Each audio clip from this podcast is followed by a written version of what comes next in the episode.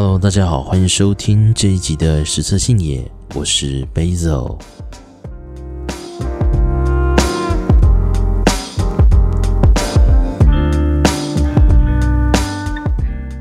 嗨，大家，OK，今天这集呢，又是这个最近看什么，然后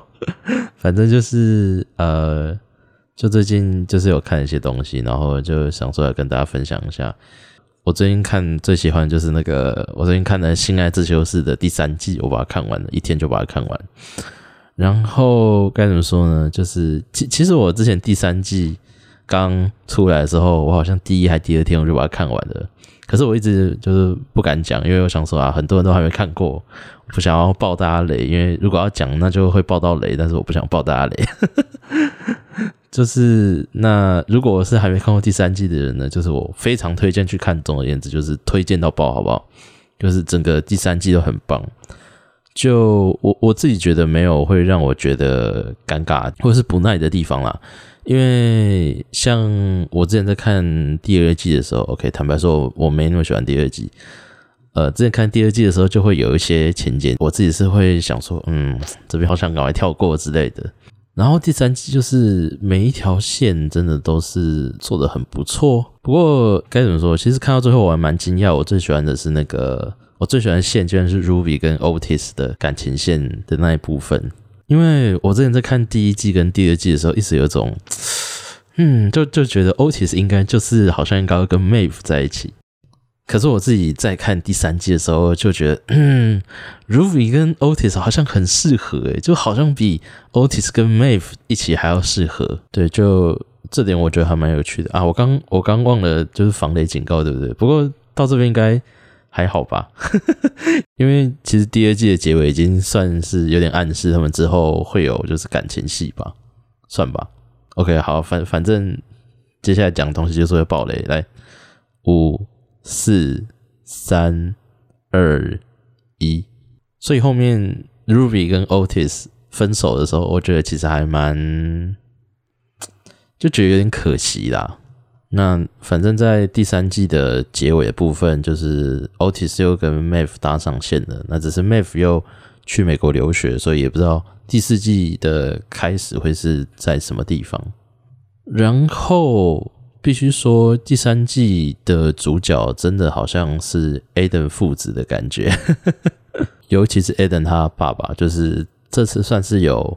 呃比较完整的交代了他爸爸的故事，就呃他小时候的一些经历，然后他的兄弟啊跟父亲是就是以前是怎么跟他相处的，导致他后来变成呃大家在第一季、第二季看到那个很讨厌的样子。然后，Eden 他个人的成长其实也都在第三季可以就是看到更多，因为他第三季就是终于呃回到学校嘛，然后跟就是主角群一起更多的互动，所以他有所成长的部分就看起来显得更多。然后其实第三季看完，我一直在想，就是 Hope 就是新的校长，他在第四季到底还会不会有戏份？因为嗯，有一件事我自己当初看完的时候，其实没有想那么多。但是我后来去看，就是其他人看完的感想的时候，然后我在看，应该是宝妮吧，宝妮他就有提到 Hope 这个角色到底是一个什么样的角色。因为 Hope 这个角色其实他一开始明明就是好像蛮酷的，但是为什么到最后会变成是就是我们后来看到的那个样子？那其实中间的过程就是在第三季没有交代很清楚，所以或许。第四季会谈到这些东西，就像那个，就是一开始的那个 Grove 校长，就是我们都觉得他为人很直白，然后很古板，然后很父权，但是他到底是为什么变成这样子？就是一直到第三季才交代清楚嘛。所以像是 Hope 他自己的故事，或许是到第四季才会就是说出来这个样子。然后整个看到第三季这样子，我想想我自己最喜欢的角色。会是谁呢？想来想去，好像呃，应该是 Amy，就是因为 Amy 的故事一直从第一季开始就都蛮不错，而且在第二季他又有一个就是很棒的角色曲线。然后原本在第二季的时候，以为他可能已经就是 OK，他他已经克服了那个恐惧，但是其实到第三季开头的时候，大家还是可以看到，就是 Amy 她还是对曾经在公车上被性骚扰这件事情有阴影，所以她后来就去跟那个 Otis 妈妈咨商这样子，然后中间的转变也是我觉得很棒。然后他们在咨商的过程中，就是有谈到一个概念，就是。所有的外阴都是独特的，这个外阴就是女性的外阴部啦。就反正有讲到这件事情，我就觉得很棒。因为虽然说这不是一个说多新颖的概念，就是其实很很多很多年前就有人在讲了。以前有一个新闻吧，是呃北一女有一个健康教育的老师。那他那个时候应该算是为了要让同学能够更认识自己的身体到底是长什么样子，所以他那个时候其实在做性教育的时候，他有出了一个回家作业，就是希望同学能回去，然后可能照镜子，就是看一看自己的外阴部长什么样子，然后把自己外阴部画下来，然后交回去给老师。那反正事情呢，后来就是那个老师被告了，就是好像是被。呃，其中一个学生的家长给告了，就说怎么可以叫就是学生回去把自己的外阴部画下来，然后给老师看这样子。然后那个老师后来就是也也蛮委屈的吧，就说他只是希望就是同学能够更认识自己的身体这个样子。然后他也不是说什么要打分数，他只是希望每个人真的回家都有就是做观察自己的身体这件事情而已。那这是蛮多年前的事情，先不论就是画下来交给老师这个做法到底是不是 OK 的，就其实现在在学校还是很少会听到有老师说可以回家，就是可能照镜子或者拍下来认识自己身体的样子。其实照镜子比较好，拍拍下来有点危险，但但反正就是认识自己的身体，然后爱自己的身体吧，应该是这个样子。就是其实很多时候在。教像性教育方面的东西，大家都是照那个课本或者拿模型出来呃讲一下，然后就过去了。但是很少人的身体长得跟模型差不多嘛，所以大家的那个困扰都不一样。我自己平常有个 有个算嗜好吧，就是我很常会去 D 卡的西施版逛来逛去，然后其实偶尔还是会在呃就西施版上面看到有女生在问说啊，我的胸部这样是不是下垂，或是这样是不是外扩，然后怎样怎样。或者是偶尔会有那种啊，我的阴部长什么样子，是不是不太 OK？我的下面是不是太黑，什么什么的，就会觉得说啊，都二零二一年了，怎么在性教育的这方面，好像这个社会还是差不多那个样子。然后我觉得，呃，这次《性爱自修是》第三季，它中间有一个部分，就是那个校长他开始用一些比较激进的手段去限制学生该做什么，然后连包含为了洗刷。呃，这间学校是这个性爱高中的这个污名，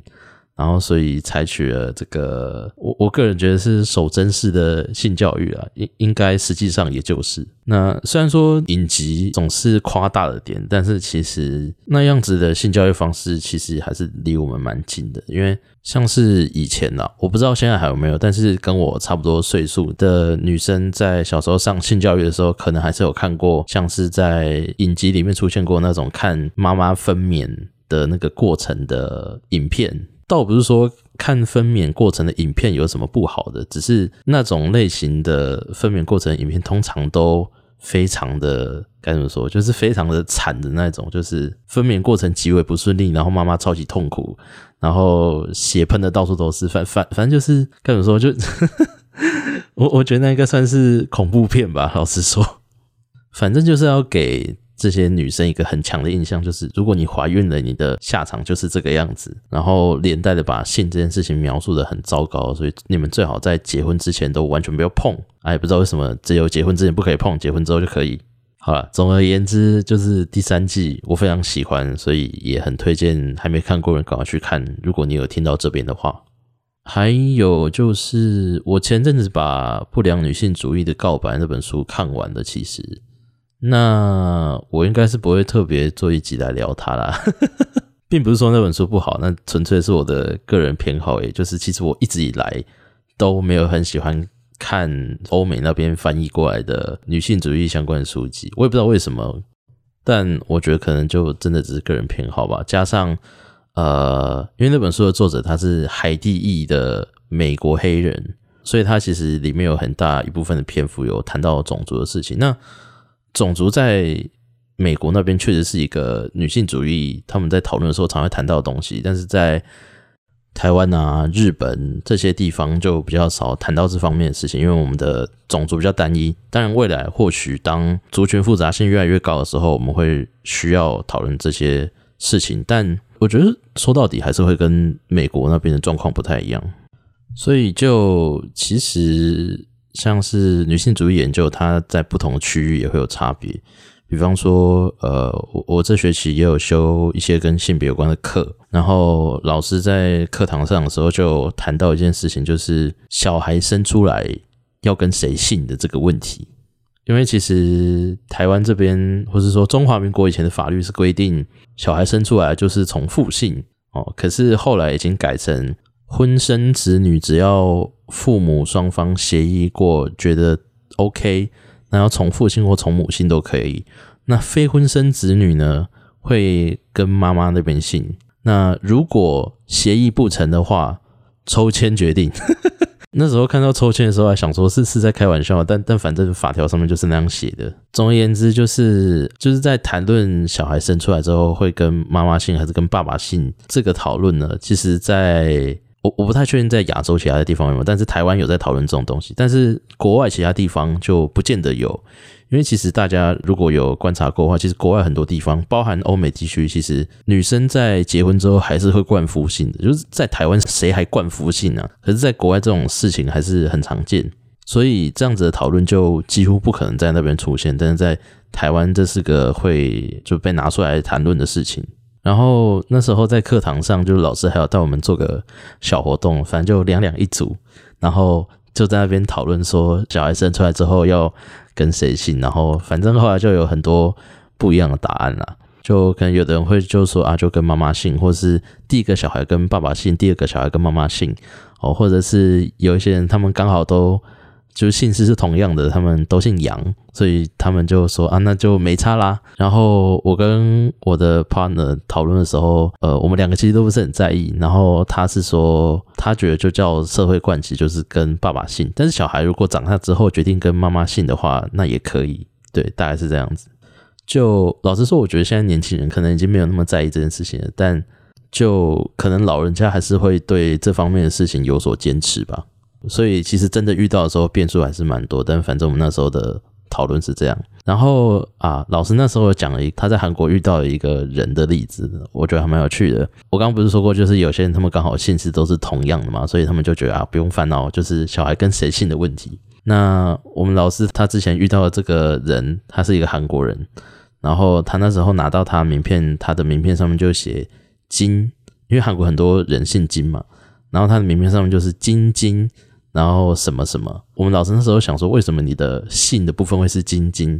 然后那个人就跟他说，哦，因为他的父母都姓金。那因为他如果只写金什么什么的话，很多人会觉得他是跟爸爸姓，所以就为了避免这个状况，就是他的名字最后就是金金什么什么，就让大家看到他的名字的时候可以知道，哦，他的爸爸妈妈都姓金。就这样的做法，好像其实也蛮 OK 的。只是